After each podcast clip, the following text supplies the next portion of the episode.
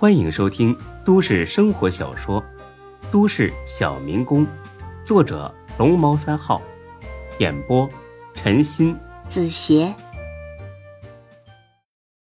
第三十七集。操的，你他妈没长耳朵呀！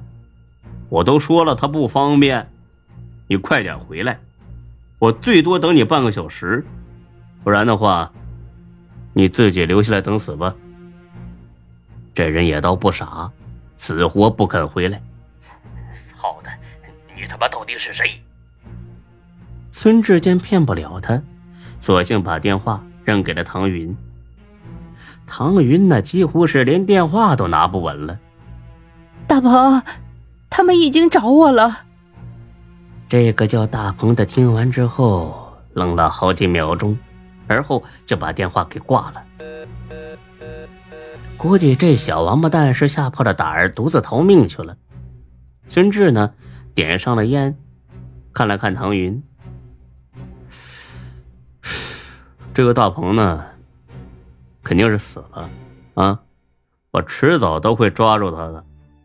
至于你俩，是想自己投案交代合伙抢劫的事儿坐几年牢，还是现在落个残疾？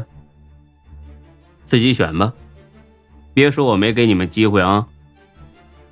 唐云听了，直接对孙志哐哐的磕起头来：“大哥，我们真的知道错了，求你高抬贵手，我们以后再也不敢了。只要你饶了我们这一回，以后你让我干什么我就干什么。”我不是让你投案自首吗？你干不干呢？大哥，我……你他妈给脸不要脸是不是？孙志再一次用枪。指在他的额头上。哎，我干，我干，我们这就去投案，这就去。看来在这生死面前，坐牢那也是可以接受的。走吧，送佛送到西，我陪你们去北口派出所。唐云和耗子互相看了看，又有了鬼主意。身上带枪，你还敢去派出所？行，很快就让你知道什么叫做反咬一口。他们三人打了一辆出租车，来到了北口街派出所。一进大厅，一个很有气质的年轻女警热情接待了他们。孙志说：“这俩人犯了罪，来投案自首来了。”这姑娘听了之后，高兴的不得了。这姑娘叫钟小雪，是警察学院大四的学生，到这派出所是过来实习的。她的志向那就是除暴安良，因此呢，见到有人来，她自然是很开心。今天接了好几起报警了，所有的同事全部出警，就留她一个人在这里值班。她正好呢，可以好好施展一下自己的专业知识。前一秒还是笑容的他，马上换了一副冷面孔。靠墙蹲下，听见没？唐云不但不听，还凑了上去，装出一副很害怕的样子。警察同志，这人是个神经病，他有枪，是他把我俩劫持到这里来的，我们没犯事儿啊。钟小雪听罢，下意识的拿起了一边的警棍。全都给我对着墙蹲下，双手抱头，快点！孙志心说：“这唐云还真有一套啊，幸亏今天把他送到派出所来了。要是否则一时心软把他放了，那以后指不定还得祸害多少人呢。”孙志很是顺从的抱着头蹲下。警察同志，他们胡说八道啊！我我没枪，不信你搜。钟小雪提着警棍走了过来，慢慢站起来。别回头。他仔细的搜了一下，孙志的身上除了手机和钥匙，什么都没有。因为孙志在上出租车之前，就趁他俩不注意，把那个玩具枪给扔到路边的草丛里了。警察同志，这回你信了吧？我是好人，我就在这附近呢开火锅店的，他们俩才是罪犯呢，你得好好的审审他们。钟小雪皱着眉，看了他一会儿。你说的是不是宏盛小区附近那个宏盛火锅店？啊，是啊，警察同志。怎的？你到我店里吃过饭？钟小雪低下头，有点幸灾乐祸的笑了。你到旁边坐一会儿，你们两个跟我走。唐云又不傻，哪能乖乖的跟着警察走？进了审讯室，自己干的那些违法的事儿，那还不得全部抖露出来？他冲耗子使了个眼色，俩人站起来就要往外跑。孙志冲了上去，一手揪住一个，耗子从兜里掏出一把弹簧刀，就要往孙志胳膊上捅。这会儿的功夫，钟小雪也冲了过来，对着耗子的手腕就是一棍子。打落了刀子之后，他俩很快的就把唐云他们摁在地上，还给他俩戴上了手铐。关进了一间审讯室。按照规定，审讯犯罪嫌疑人的时候，至少得有两名民警才能开始。因此呢，钟小雪给所长打了个电话，汇报一下这里的情况之后，便和孙志聊了起来。警察同志，你看他们是不是不打自招了？当着警察的面都想持刀伤人呢？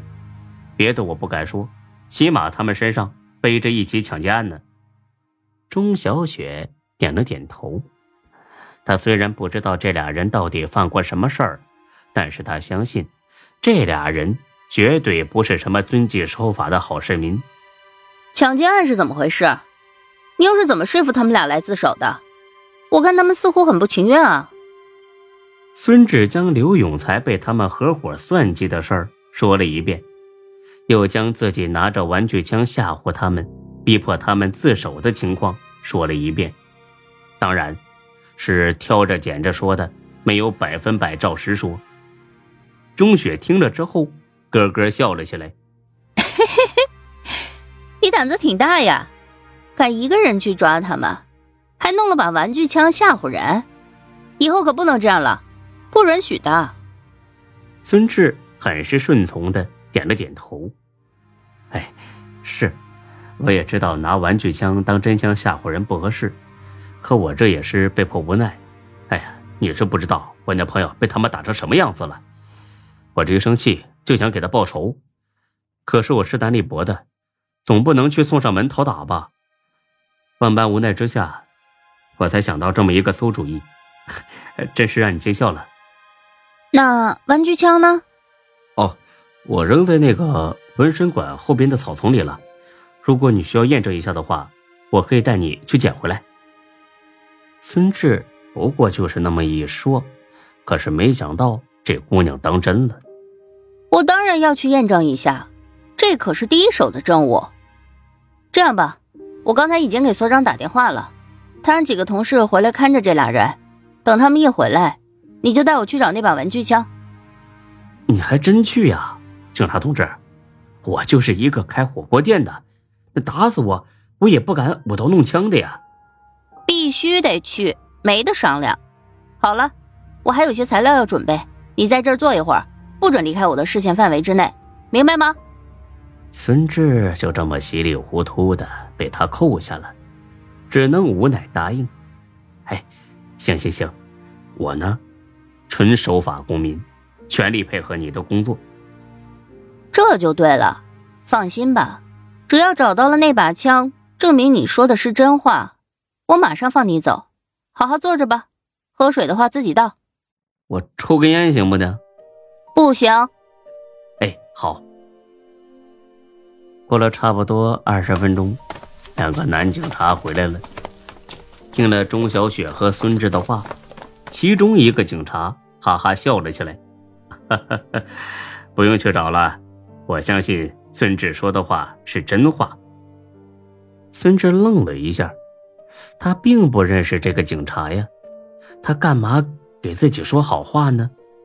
钟小雪也有些纳闷全哥，你什么意思啊？这么重要的证物，不该去验证一下吗？哎呀，我哥认识孙志，跟我说过好几回了，说呀，我和孙志都在洪盛楼这一带。